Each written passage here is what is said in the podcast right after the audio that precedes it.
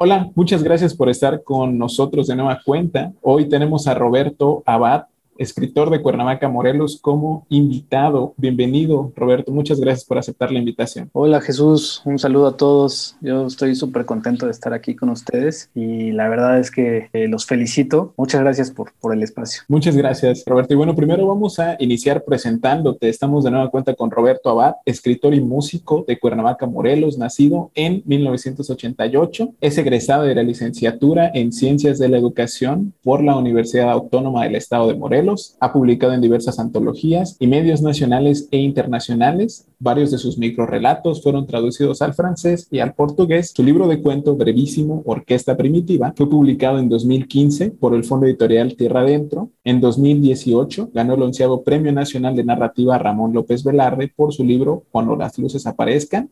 En 2019 fue becario de la Fundación para las Letras Mexicanas en el área de narrativa y coordinó el proyecto Breve Manual del Libro Fantástico por la UAM Coajimalpa 2020. Y bueno, eh, Roberto, precisamente me gustaría preguntarte algunas cosas para iniciar esta charla. Me gustaría que, si es posible, nos platicaras un poco sobre tu experiencia en la Fundación para las Letras Mexicanas, Roberto. ¿Cómo fue ser becario de este proyecto? Qué chido que lo preguntas porque yo tuve una experiencia como muy particular. Llegué a meter solicitud a los 20 años, o por ahí una edad muy, muy temprana, y obviamente no quedé.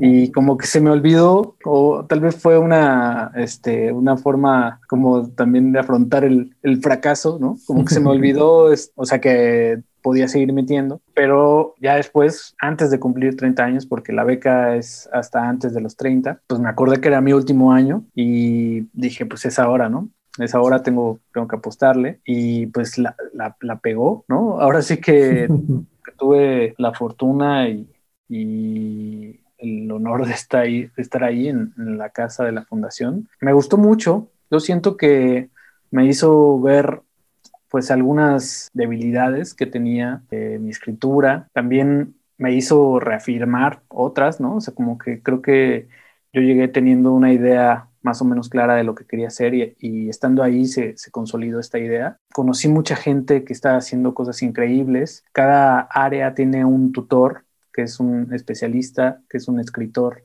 en activo, ¿no? Y en mi caso, el área narrativa tiene eh, a Genei Beltrán, que es un súper tutor, es un gran maestro, es un gran escritor. Me enseñó mucho, creo que, le debo mucho de los aprendizajes que tuve en, la casa. Y también creo que es muy positiva la, interacción o el diálogo que, tienes con otros compañeros de áreas que están ahí, ¿no? Es decir, de ensayo, de poesía, de dramaturgia. Creo que el estar platicando con todos ellos de lo que estás haciendo y que ellos te cuenten resulta sumamente eh, productivo, enriquecedor. Siempre me, como que me asombraba la forma en, la que un ensayista o una ensayista o una dramaturga veía mis textos, ¿no? Y a su vez, cómo yo podía leer, ¿no? Desde mi bagaje, un poema, ¿no? Que había surgido, no sé, la semana pasada, es decir, un poema literalmente fresco. Pues me ayudó mucho, ¿no? A abrir como mi espectro de soluciones, técnicas, temáticas. Creo que si uno llega a un espacio como ese, cerrándose a las posibilidades que tiene su escritura, realmente lo va a desaprovechar, ¿no? Hay que entrar sabiendo que tu escritura va a cambiar y que ese cambio siempre va a ser para bien,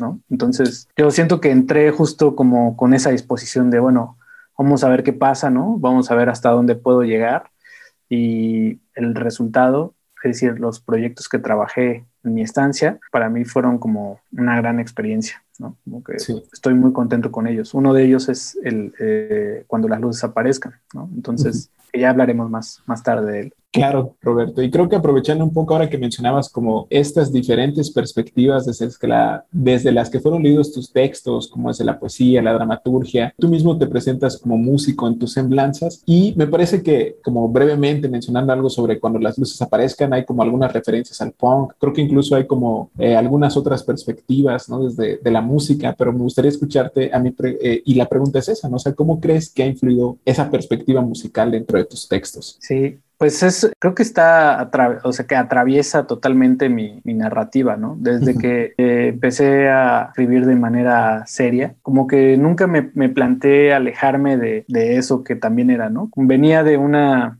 pues de, de, una serie de experiencias que tenían que ver con la música. Alguna vez tuve una banda que era una banda como muy comprometida, ¿no? Entonces, como que nunca pensé que tenían que ser algo diferente o algo distinto y simplemente trataba de apoyarme de las de los recursos que tenía antes y utilizarlos ahora, ¿no? En ese sentido, por ejemplo, en, mi primer libro es sobre música prácticamente, es sobre, la, sobre una orquesta eh, media surreal, fantástica, que, me inventé, a la cual le doy ciertas virtudes pues, muy, particulares, surreales, ¿no? E imposibles. Algo que, que marca mucho a los textos, que son microrelatos, es el ritmo, ¿no? el ritmo que está para mí, el ritmo le da cadencia a, esos microrelatos, de tal manera que cuando los lees uno pareciera estar leyendo una tonada prácticamente, ¿no? Es algo que, uno de los comentarios que me llegaron a hacer. Y otra de las cosas que también me gusta adherir a los textos es el silencio. Como que creo que el silencio te permite, no solamente es una especie de aire, sino también te permite conectar con algo que está en el texto y que no necesariamente se está diciendo. Entonces, en ese primer libro, en esa primera experiencia que tuve publicando, el silencio era muy importante, ¿no? Incluso uno de los teóricos y escritores más representativos de la minificción, Raúl Brasca, habla del silencio como uno de los elementos que debe contener la minificción, ¿no?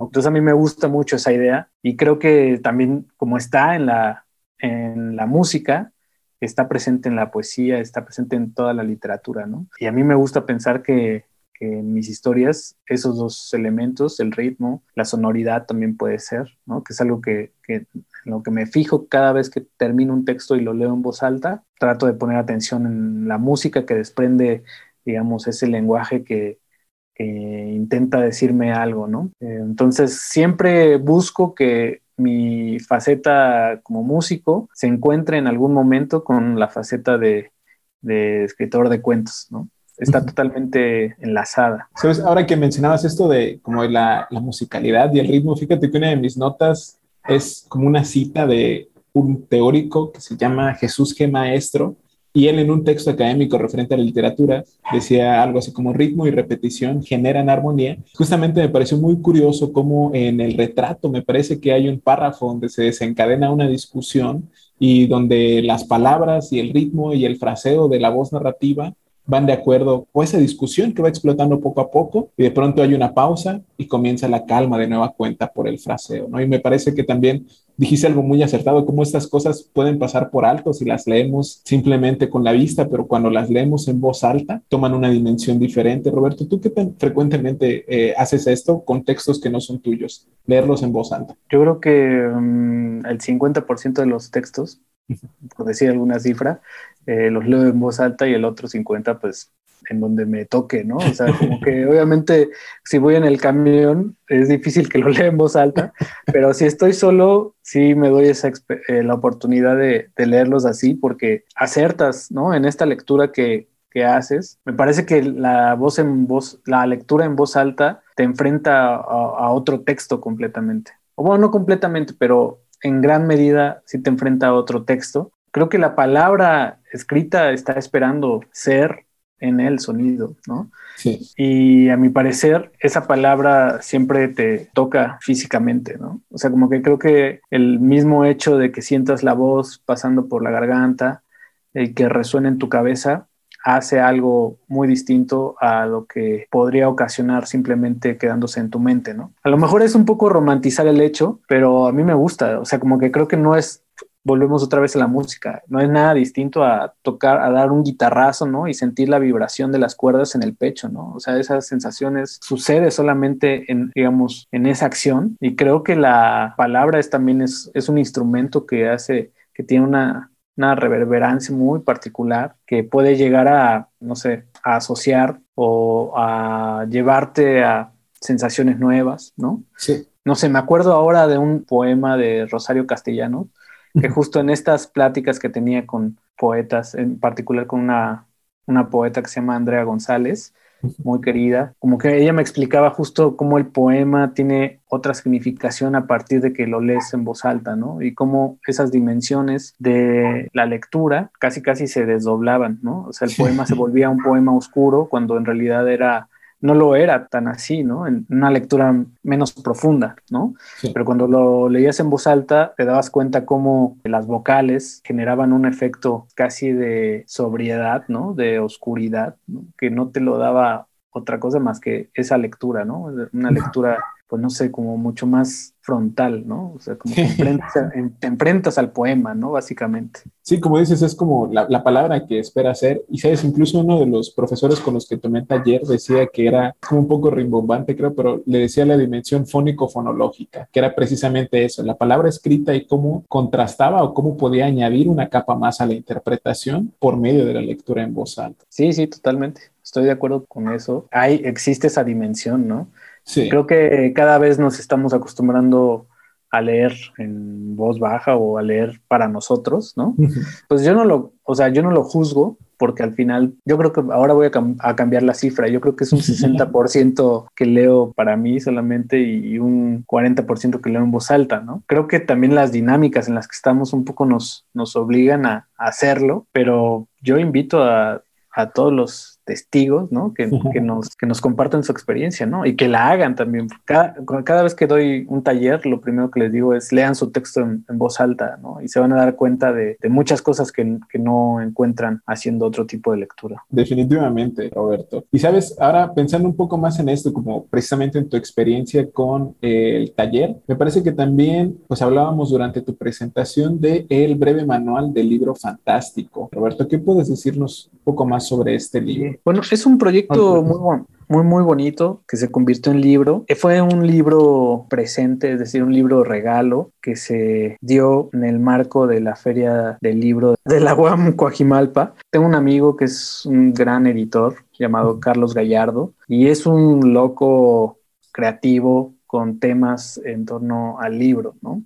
Creo que es una de las personas, si no la, la, que más, que conozco, que está, que tiene una obsesión férrea con el libro y con todas las ideas y pensamientos que se han dicho o escrito en torno a este objeto, ¿no? Entonces, cada año la UAM Coajimalpa regala un, libro, el Día del Libro, y para el 2020, me parece, se regaló este libro, el breve manual del libro fantástico, que es simplemente un, manual, ¿no? Valga la redundancia, un manual para aquellos osados que quieran lanzarse a la aventura de crear, de editar, de producir un libro fantástico, ¿no? La idea es esta, en la literatura universal, ¿no? La literatura fantástica en específico, se habla de libros que tienen ciertas virtudes diferentes a las virtudes que tiene un libro convencional. Por ejemplo, el libro de arena de Borges, ¿no? Es un libro cuyas páginas no tienen ni principio ni fin, por tanto, eh, son infinitas. Un libro poderoso, es un libro que es casi una condena, o incluso es una condena para el narrador de ese cuento. Así hay varios libros, ¿no? En la historia de la literatura, en la historia de la humanidad, hay libros que tienen poderes, algunos son buenos, algunos son malos. Nunca se dice cómo editarlos, ¿no? Nunca sabemos, o al menos yo no he encontrado textos, quizás sí existan, cómo poder hacer un libro de estos que tienen ya poderes, ¿no? Entonces aquí convocamos a, varios escritores, ¿no? Escritores y escritoras. Está Pedro J. Acuña, María José Amaral, Claudia Cabrera, Atenea Cruz, Cecilia Udave y Gerardo Lima. Todos ellos son escritores y escritoras de lo extraño, de lo fantástico, de la imaginación, y les propusimos que formáramos un consejo que se llama el Consejo de la Real Academia de lo Insólito, ¿no? Es decir, nos creamos todo un concepto para poderle dar justificación a este libro y la tarea de cada uno de ellos fue asegurarse de guiar a un futuro y posible editor de un libro fantástico para que llevara a cabo esta tarea, ¿no? Entonces cada uno que desarrolló una etapa, ¿no? Yo hablé, por ejemplo, sobre la naturaleza del libro, es decir, cuál es la esencia del, libro fantástico. Atenea habló sobre los correctores, Majo Amaral de los ilustradores, Claudia de los impresores, Cecilia Odave de los poderes, eh, Gerardo Lima de la distribución y Pedro Acuña de las víctimas. Es decir, ¿quiénes son las víctimas? Pues los lectores. Entonces, pues básicamente es un juego, es un divertimento, ¿no? O sea, pero tiene su, su ciencia, ¿no? Eh, quienes lo, lo, quieran leer se van a dar cuenta, quienes se, lo encuentren, se van a dar cuenta que hay unas páginas que están en blanco porque al final de cada capítulo, que es muy breve, digamos que eh, el, narrador omnisciente, no sé cómo llamarlo, como el editor del libro, del, del, manual, les sugiere que lleven a cabo ciertas prácticas, ¿no? Entonces esas páginas en blanco son un poco para que eh, los lectores de este libro un poco desarrollen ahí alguna propuesta.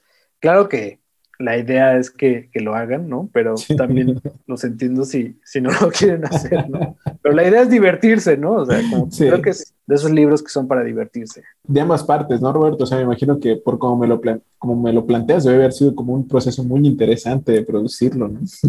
Claro, porque al final es una, o sea, son textos híbridos, son textos que son como una especie de ensayo, pero están basados en ficción. Entonces, al final, para todos los escritores y las escritoras fue un, fue como un, un poco de carta abierta, ¿no? De o sea, sí habla sobre los, por ejemplo, sobre los correctores, ¿no? Pero incluye también ya como cierta la, la, mitología que hay alrededor de eso, ¿no? Por ejemplo, existe el demonio este Titibilus, o no sé si lo estoy pronunciando bien, pero es este el demonio de las erratas, ¿no? Que aparece solamente para, para hacer que el texto esté errado, ¿no? O tenga algún error. Siento que, que creo que, que esos elementos le dan mucho más verosimilitud, ¿no? Entonces, como que está la idea de que en una de esas alguien sí se si, se atreve a hacer un libro fantástico, ¿no? Oye, eh, y Roberto, ¿en dónde podremos conseguir este libro? Este libro se consigue en la eh, librería virtual de la UAM o también me pueden contactar a mí. Seguramente no será nada difícil que se los hagamos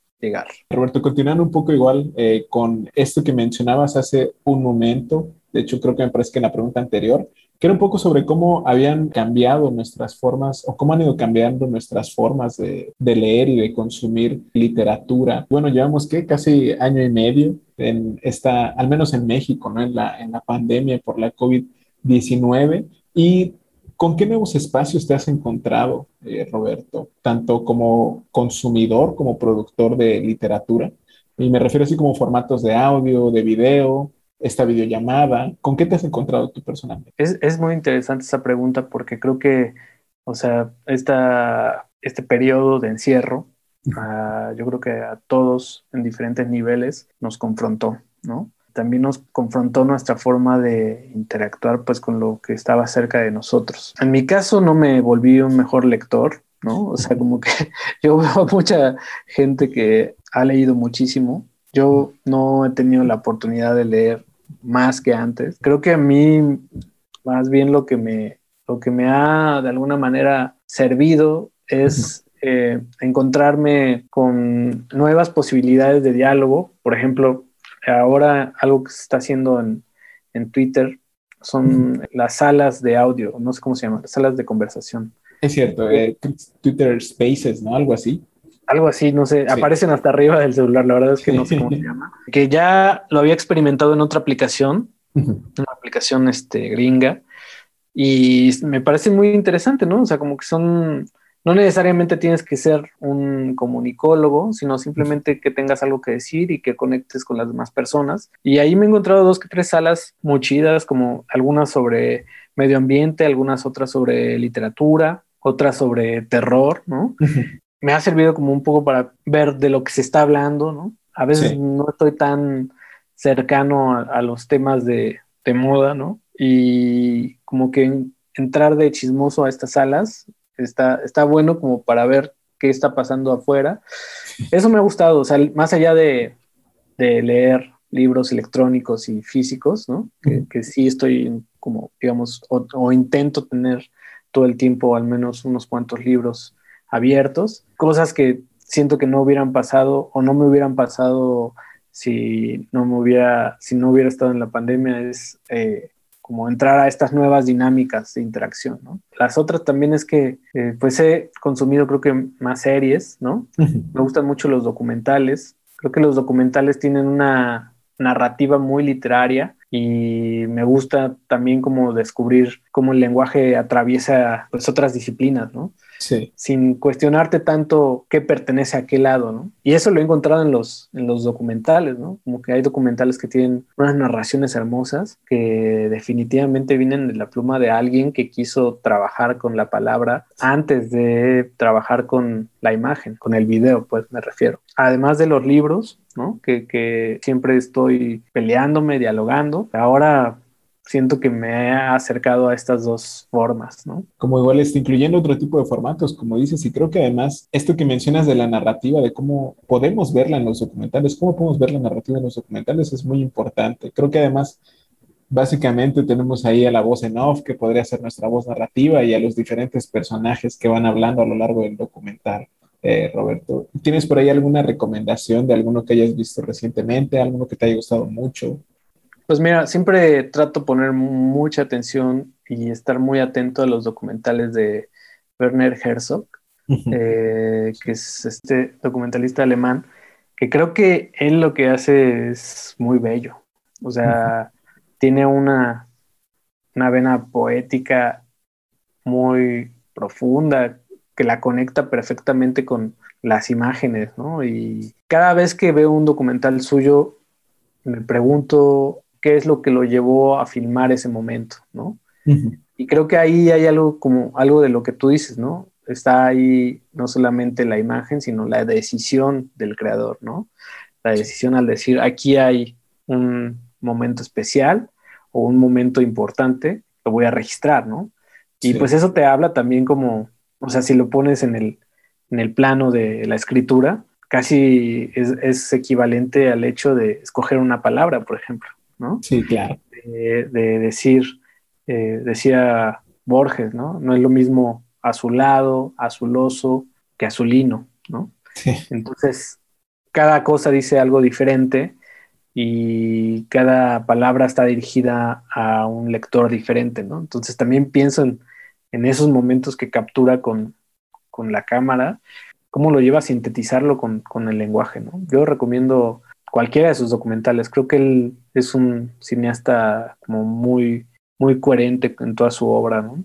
Muy bien, Roberto. ¿Y qué tal eh, audiolibros? ¿Consumes audiolibros? Fíjate que no. Ahí sí, yo creo que me he quedado un poco atrás porque veo que es un fenómeno y, que incluso se, se, han hecho cosas muy valiosas. Era algo que ya venía dándose en, en, la, en algún, algunas radio públicas, por ejemplo, en Radio Educación Alguna vez escuché ensayos sobre la ceguera y Pedro Páramo.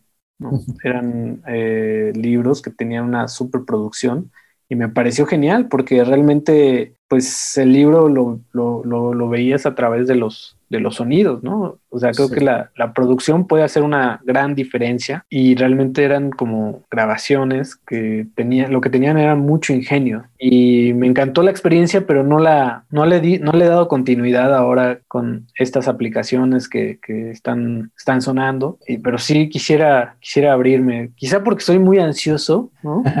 este, no me, no me siento cómodo acostado solamente escuchando una voz y escuchando efectos, ¿no? O sea, como que siento que necesito estar haciendo más cosas, ¿no? No sé. Y creo que no le pondría mucho atención, ¿no? Pero me voy a abrir, lo voy a me voy a proponer este, escuchar un libro pronto.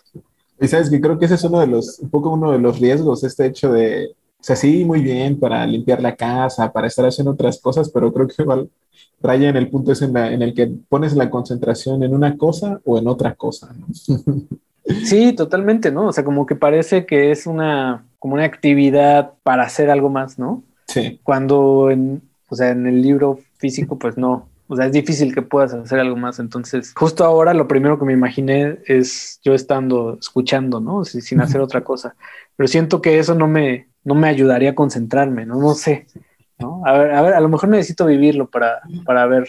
He escuchado algunos cuentos, unos cuentos este, argentinos hace, hace no mucho y me gustó, me gustó la, la, experiencia, pero también fue breve, ¿no? Es decir, Sí. No, no fue una novela, no era algo que tuviera una continuidad, entonces como que no, no me desató tanta ansiedad, ¿no? Pero sí quiero intentarlo. Continuar un poco igual con estas cosas que se producen en Internet, este tipo, bueno, por ejemplo, creo que con Herzog sería más bien la distribución, pero en el caso de, de los audiolibros y este otro tipo de cosas, no son las únicas narrativas ni las únicas formas de contar historias que tenemos por ahí. Y yo recuerdo que, pues sí, cuando iba creciendo leía cosas como creepypastas, ¿no? Incluso ahora me parece que hay un subreddit donde puedes encontrar de las cosas más nuevas. Seguramente hay grupos en Facebook, quizá en Telegram. Roberto, tú, eh, ¿qué tal que leías, lees creepypastas? ¿Tienen alguna repercusión en tu narrativa, algo por el estilo? Sí, totalmente. O sea, como que creo que, ¿cómo llamarlo? O sea, creo que son detonadores para, para hacer cuentos, para hacer historias, ¿no? Es decir, eh, muchas de las creepypastas no tienen fines literarios, es decir, o la, la mayoría no tienen fines literarios, ¿no? Y sin embargo terminan siendo narraciones que tienen la misma estructura que un cuento, ¿no? Sí. A mí me interesa mucho como, eh, como esa posibilidad, aunque en algunos casos no trasciendan, pienso que a mí me ha servido, por ejemplo, reconocer ciertas estructuras, ¿no? Que son estructuras que casi vienen de, pues, del diálogo de leyendas, de mitos, por ejemplo, Slenderman, ¿no? Oh, es cierto, sí. es como, como un personaje que, que como que nace de, de, de, la voz de una generación, ¿no? O sea, no hay como tal un autor, no hay como, o al menos yo no lo conozco, que haya, se haya sentado a decir, ah, voy a crear un personaje así, ¿no? Sino fue algo como que se fue generando de la pura especulación de los chavillos, ¿no? Entonces, creo que son nuestras formas millennials y, y centennials de contarnos los, los miedos contemporáneos, ¿no? Sí. Y darles una interpretación, ¿no? Por ahí había también una, una creepypasta, creo que hasta de los Picapiedra, ¿no? Sí. Y me parecía genial, ¿no? Como desvirtuar totalmente la idea de como del personaje original y crearles toda una historia alrededor. O sea, como que creo que son ejercicios imaginativos. Y eso me interesa mucho, ¿no? O sea, me interesa encontrarme con esa fuerza narrativa que está muy viva en los blogs, Sí. Bueno, ya no sé, ya no sé si existen los blogs, pero yo leía creepypastas en blogs eh, y era sumamente atractivo, no solamente encontrar, encontrarme con las historias, sino con los diálogos y todas las, o con las respuestas, ¿no? Y toda la especulación en torno. Entonces te das cuenta que la creepypasta detonaba, ¿no? No solo como la posibilidad del mito, sino también pues una, una serie de ejercicios imaginarios que ya iban más allá de, digamos, del núcleo, ¿no? De la historia núcleo. Eso me interesa mucho. Creo que esa misma fuerza debe de estar presente en un cuento, ¿no? En un cuento que te Sí. apasiona mucho. Que precisamente mencionabas como esta idea de, como de, de establecer un diálogo directo ya con la obra, ¿no? Incluso contribuyendo a ella precisamente como, es me parece que es una forma de hacer comunidad, ¿no? Por medio de, del texto, contribuyendo a los diálogos, la imaginación. Y ahora que igual mencionabas como todo este tipo de cosas, me quedé pensando incluso, o sea, como en la repercusión de, de este tipo de cosas en Selene Delgado, ¿no? Que era este dibujo de que aparecía en eh, Canal 5 en servicio a la comunidad, ¿no? Buscándola y que nunca se supo quién era, ¿no? Y creo que además han trascendido estas, este tipo de cosas, como tú bien mencionas, no únicamente en los blogs, sino siguiendo en los blogs, buscando nuevos espacios de difusión. Qué chido que mencionaste una creepypasta mexicana, ¿no? O sea, porque yo me fui muy, muy al, a lo gringo y también un poco ya se hizo más universal, ¿no? Como Slenderman, como que creció tanto el fenómeno que se hizo más universal, pero justo, no sé si te tocó ver estos tweets que lanzaba el- la cuenta del Canal 5 a las 3 de la mañana, que eran Sí. súper perturbadores y que eso un poco abonaba a, a decir, ¿qué onda con estos cuates, no? ¿Qué está Sí. pasando aquí? Y, Y, según según borraban además, ¿no? La lo letra borraba. amanecía. no, o sea, según como, la- como que la conclusión de todos fue que iban a sacar algo, ¿no? Pero al final ya no salió nada y creo que corrieron al, al que estaba en redes sociales. Pero el punto es que eh, justo como estas, estos hilos que se quedaron sueltos en nuestra niñez de algunos, en la adolescencia de otros, son muy poderosos, ¿no? Y siempre sirven como para especular y tratar de darle un porqué quizá al, a, a nuestro propio pasado, ¿no? Pienso, aunque claramente era una estrategia política, pienso en el chupacabras, ¿no? Sí. Y cómo incluso hasta hace unos que será unos meses. Recuerdo haber visto un video en Chiapas de una comunidad que está persiguiendo a una criatura que tiene las mismas características del chupacabras, ¿no? Nunca se ve en el video, nunca, digamos, no hay nada concreto, pero me gusta cómo esta idea sigue un poco dando vueltas, al menos en el imaginario colectivo, a creer todo aquello que es ajeno a la noche, a nuestra idea de la noche, pertenece a lo diabólico, a lo sobrenatural. Entonces creo que nuestras creepypastas en realidad sí interactúan como mucho más de cerca con, con el fenómeno o con, con, el diálogo de los espectadores, de los lectores, ¿no? Y la prueba de ello es que en las comunidades se sigue pensando que, que, hay un animal que chupa la sangre de las cabras. Pero además la, la, masificación de este tipo de cosas en particular, pensaba, como dices, en el chupacabras y también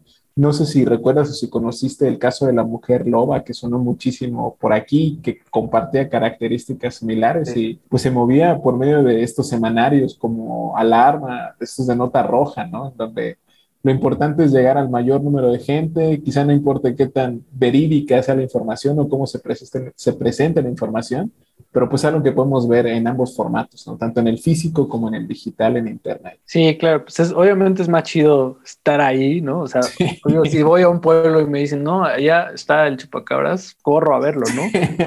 este, pero no me ha tocado, ¿no? En ese caso, pues los videos siempre, ahora pues como cada, ya no es un lujo tener un celular, pienso, con cámara, ¿no? Eh, creo que la mayoría de las personas puede acceder a uno, entonces es más fácil tener un video, ¿no?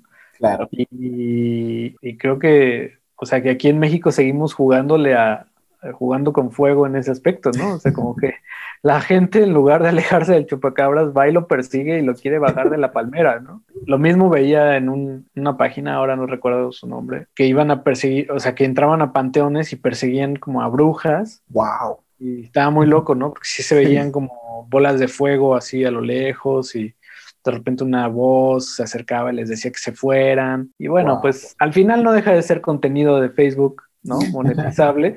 sí. Pero justo lo que decía es que la, como que la imaginación fantástica o sobrenatural en México, en espacios donde, donde quizá las redes sociales no están tan presentes, está, es muy fuerte, ¿no? Y es muy fuerte porque se mantiene viva a través de, de las leyendas, de los nuevos eh, miedos. Sabes, ahora que mencionabas eh, este tipo de cosas como de la trascendencia, como estos, estas, este tipo de cosas se mantienen en el imaginario eh, colectivo, creo que hay una figura en particular en México, ¿no? Que es Jaime Maussan, el señor Maussan, y ya igual encaminándonos un poco hacia cuando las luces aparezcan. Roberto, me gustaría preguntarte, ¿cuáles crees que son tú los beneficios y los riesgos de usar este tipo de figuras como de la cultura popular, como lo son el mismo Jaime Maussan, ¿no? en un texto literario? Muy buena pregunta. Pues yo creo que el riesgo principal es que no tomen en serio, ¿no? Como que, como que creo que la, eh, muchas personas hacen la diferencia entre literatura y la literatura, ¿no? Y por supuesto, la literatura en nuestro país tiene una tendencia a la, a la sobriedad, a la tragedia, al drama, al contenido, y durante muchos años fue así, ¿no? Justo Daniel Sada se mofaba de eso, ¿no? Y decía, toca hacer lo contrario, toca, pues no sé, ver la literatura desde, desde otro ángulo. Y pienso que el riesgo es ese, ¿no? El riesgo es justo de que te, que te vinculen a no, digamos, a aspectos que no son literarios. Yo siento que a mí no me importa mucho eso. Al contrario, pienso que está tan arraigada, arraigado a nuestra cultura están tan arraigados a nuestra cultura estos personajes que son eh, guiños inmediatos de los lectores, ¿no? Es decir, eh, al menos en México, pero seguramente en otros países, pero al menos en México, quien pueda leer este cuento va a reconocer al personaje, pero no solamente eso, se va de alguna manera a involucrar porque ya no es necesario como darle un mayor sentido en la historia porque ya el, lector tiene, reconoce, ¿no? Reconoce que este personaje se dedica a hacer cosas extrañas. Y a mí me, me, me, resulta muy interesante esta posibilidad, ¿no? Es decir, creo que más allá de la mofa que se ha creado en torno a estos investigadores, algunos con justa razón, otros con injusta razón. Por ejemplo, yo creo que Maussan es uno de los, los investigadores que en algún momento, vamos a decir, maldita sea, tenía razón, ¿no? Este, siempre tuvo razón, ¿no? Yo pienso que él más bien se creó un personaje, se creó un personaje en sí mismo, pero creo que sus digamos que sus investigaciones siguen buscando la veracidad y siguen buscando, digamos, como la esencia de, ese tópico, ¿no? Es decir, como que realmente hay un grupo de investigadores que quiere llegar al, fondo de, la temática extraterrestre, ¿no? Y, y creo que es válido tener ese tipo de aspiraciones y y de motivaciones, más paralelamente a las otras preocupaciones que existen en el mundo, ¿no? Te digo, existen otros que se han creado esa, esa fama de, charlatanes como, como Carlos Trejo, ¿no? este, que es como un personaje llevado a un extremo también, ¿no? Sí. Eh, yo, por supuesto, no meto las manos por ninguno, pero creo que, bueno, Maussan me parece que hasta tenía un premio nacional de periodismo, ¿no? O sea, a mí me parece que como, como personajes literarios son sumamente imaginativos, ¿no? O sea, como que creo que tienen todo para estar en una novela de aventuras, tienen todo para estar en una novela fantástica. Y a mí me encanta jugar como con esos personajes, ¿no? O sea, como que no les encuentro como no, no, no, les encuentro carencias, ¿no? O sea, a mí no me importa que provengan de, de una cultura televisiva. Ese es, ese es, el riesgo y de hecho, pues es una de las críticas que se me ha hecho, ¿no? O sea, como esto parece tener más de cierta cultura que de literatura, ¿no? Pero pienso que es una apuesta y pienso que ha sido ignorada, ¿no? O sea, es algo que está, que existe, ¿no? Y que para mí tienen muchas posibilidades. Al final el libro no solamente trata de como de estos personajes y creo que ahí está como la, la otra lectura que se le puede dar. Quien se encuentre con mis cuentos se va a percatar que si bien hay una intención por involucrar ciertos esquemas, ciertos arquetipos que están en las series, en las películas, en algunos libros, van a encontrar también una apuesta por el lenguaje, por el silencio, por historias cuya atención es relevante para los mismos personajes. Creo que además lo que mencionabas un poco de sobre Daniel Sada, de cómo decía que era importante romper con esta solemnidad y abrir o buscar otro tipo de espacios, yo creo que las editoriales independientes han apostado muy fuerte a eso, ¿no? Históricamente, y creo que por ejemplo, el caso de Paraíso Perdido, pues también es como muy, muy puntual, ¿no? Y que en el caso de cuando las luces aparezcan, cuenta con una ilustración de portada de Jiménez Estivalis. Roberto, ¿cómo estuviste involucrado en el proceso de edición del libro? Como sí, tienes razón. Es decir, las, o sea, creo que las apuestas, las, los riesgos, justo ahora están en las editoriales independientes.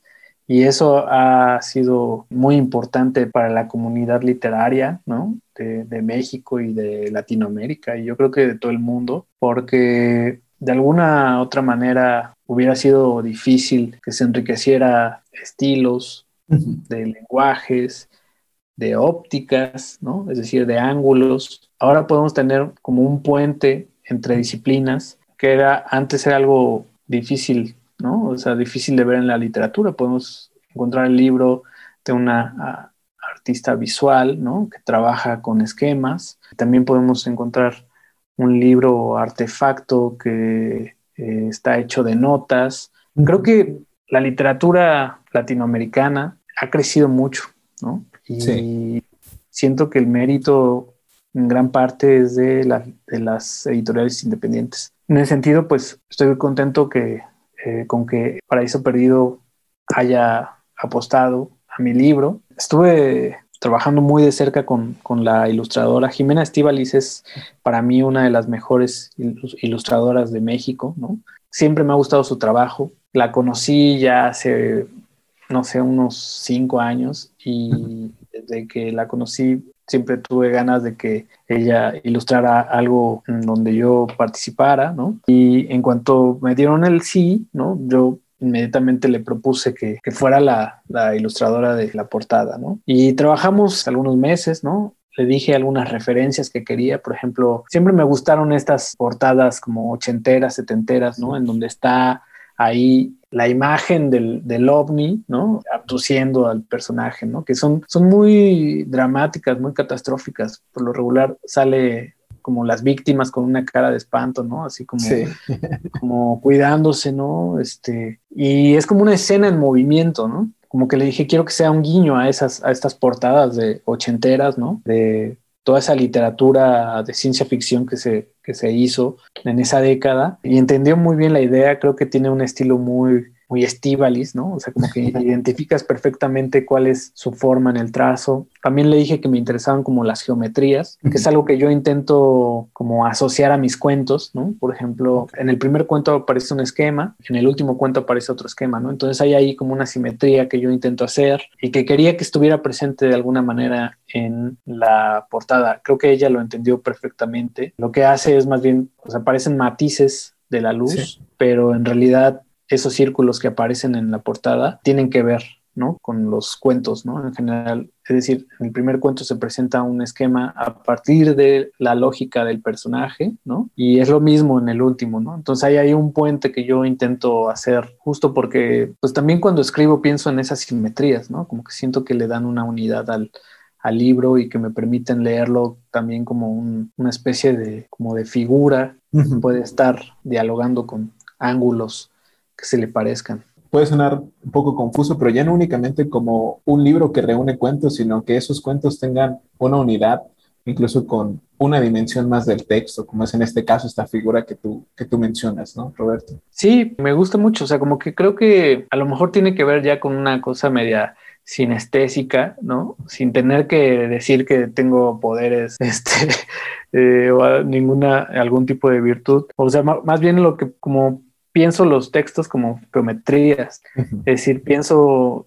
en que, al menos en estos cuentos, eh, hay un momento climático y hay momentos que, que, más o menos se repiten, pero con diferentes sentidos. Entonces, cuando vi la primera versión del libro terminado, me di un poco cuenta de eso, ¿no? Es decir, son seis textos, pero la primera sección cada sección se divide en tres, ¿no? Y también de alguna manera las estructuras como que tienen una resonancia después. Entonces es extraño, o sea, como que yo mismo no puedo explicar muy bien por qué pienso así las historias, pero cuando las pienso siento que se parecen a, a geometrías, ¿no? Y Roberto, me comentabas al inicio que este libro fue producido durante tu periodo como becario de la fundación. Más bien, ahí yo lo había escrito antes, había digamos, escrito una primera versión que fue la que ganó el premio. Y pues estando en la fundación yo me di cuenta que tenía,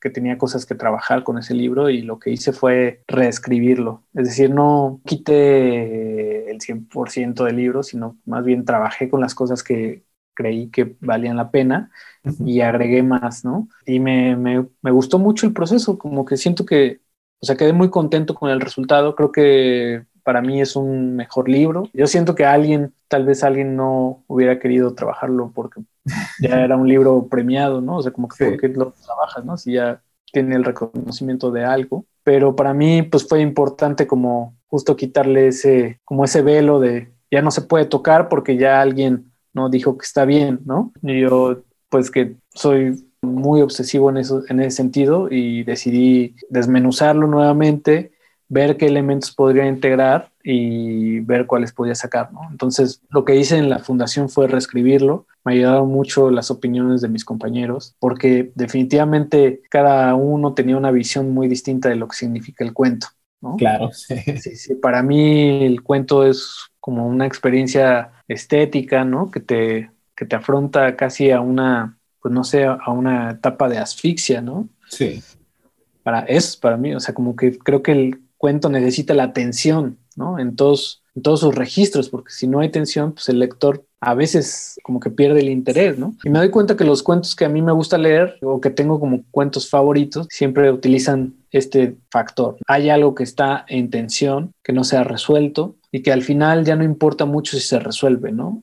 Es la tensión que permite que el lector y que el personaje llegue hasta ese punto. Y Robert, solo como para, digamos, como para amarrar los datos, este fue de cuando las luces aparezcan, editado por Paraíso Perdido, publicado el otoño del año pasado, ¿verdad? En 2020. Sí, en diciembre, bueno, sí, se editó en otoño y salió publicado en diciembre. Justo ahí, como el, el 24 se, salió de la imprenta, o sea que fue mi regalo. De Navidad.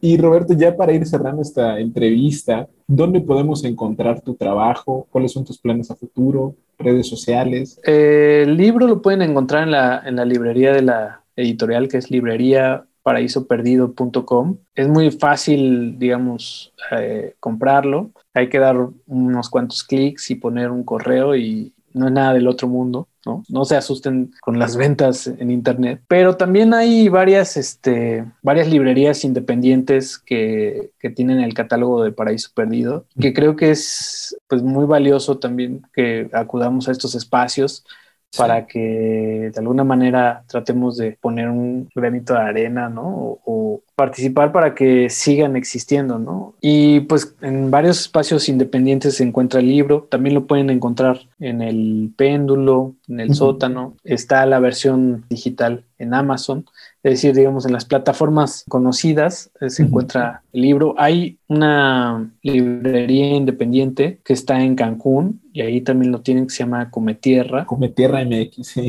Exactamente, Cometierra MX, un saludo a ellos y creo que pues a, los testigos que, que nos estén escuchando, creo que les queda súper chido que, vayan a, su librería independiente más cercana. Ojalá puedan comprarlo, puedan leerlo y decirme qué, les parece. Y pues para el futuro, pues ahora estoy trabajando en dos proyectos de cuento, los estoy corrigiendo, uno lo siento mucho más cercano, mucho más acabado de alguna manera y creo que ese voy a seguirlo trabajando el siguiente año. Se vienen unas cuantas publicaciones en, en revistas y creo que es lo que tengo, digamos, más certero, ¿no? O sea, como que no me gusta adelantarme porque la vida y los tiempos de los libros solo ellos lo saben, ¿no? Nunca le atino a nada, ¿no? Entonces, lo que tengo ahora certero es que tengo material para corregir, para pelearme con él. Justo es el eh, otro de los proyectos con el eh, que trabajé en la fundación, es con el que estoy trabajando, que estoy corrigiendo y creo que con eso me voy a ir esta mitad del año, ¿no? Ojalá que el siguiente año comience algo, algo nuevo, ¿no? Como que ya tengo ganas de... He escrito algunos cuentos, ¿no? Pero tengo otros por ahí que se han quedado como guardaditos como para un momento en específico. tú sabes, ¿no? Como que hay momentos en los que tienes mucha más capacidad para abstraer las ideas y siento que ya me estoy acercando a esos cuentos, ¿no? Como cada vez los siento mucho más, más míos, más cerca. Claro, eso es muy importante. Roberto, Muchísimas gracias por habernos acompañado hoy. Y pues, solo última pregunta, eh, ¿te podemos encontrar en Twitter? ¿Cómo, Roberto? ¿Y alguna otra red social si manejas alguna página web? Pues le ponen, si le ponen Roberto Abad, ahí les va a aparecer este, mi cara. Eh, en Twitter me pueden buscar como eh, arroba roa, que es como las iniciales de mi nombre, roa07. Y en Facebook, Instagram, como Roberto Abad, ¿no? Este, ABAD, como San Antonio Abad, siempre digo, porque a veces no, no le atinan el, el nombre.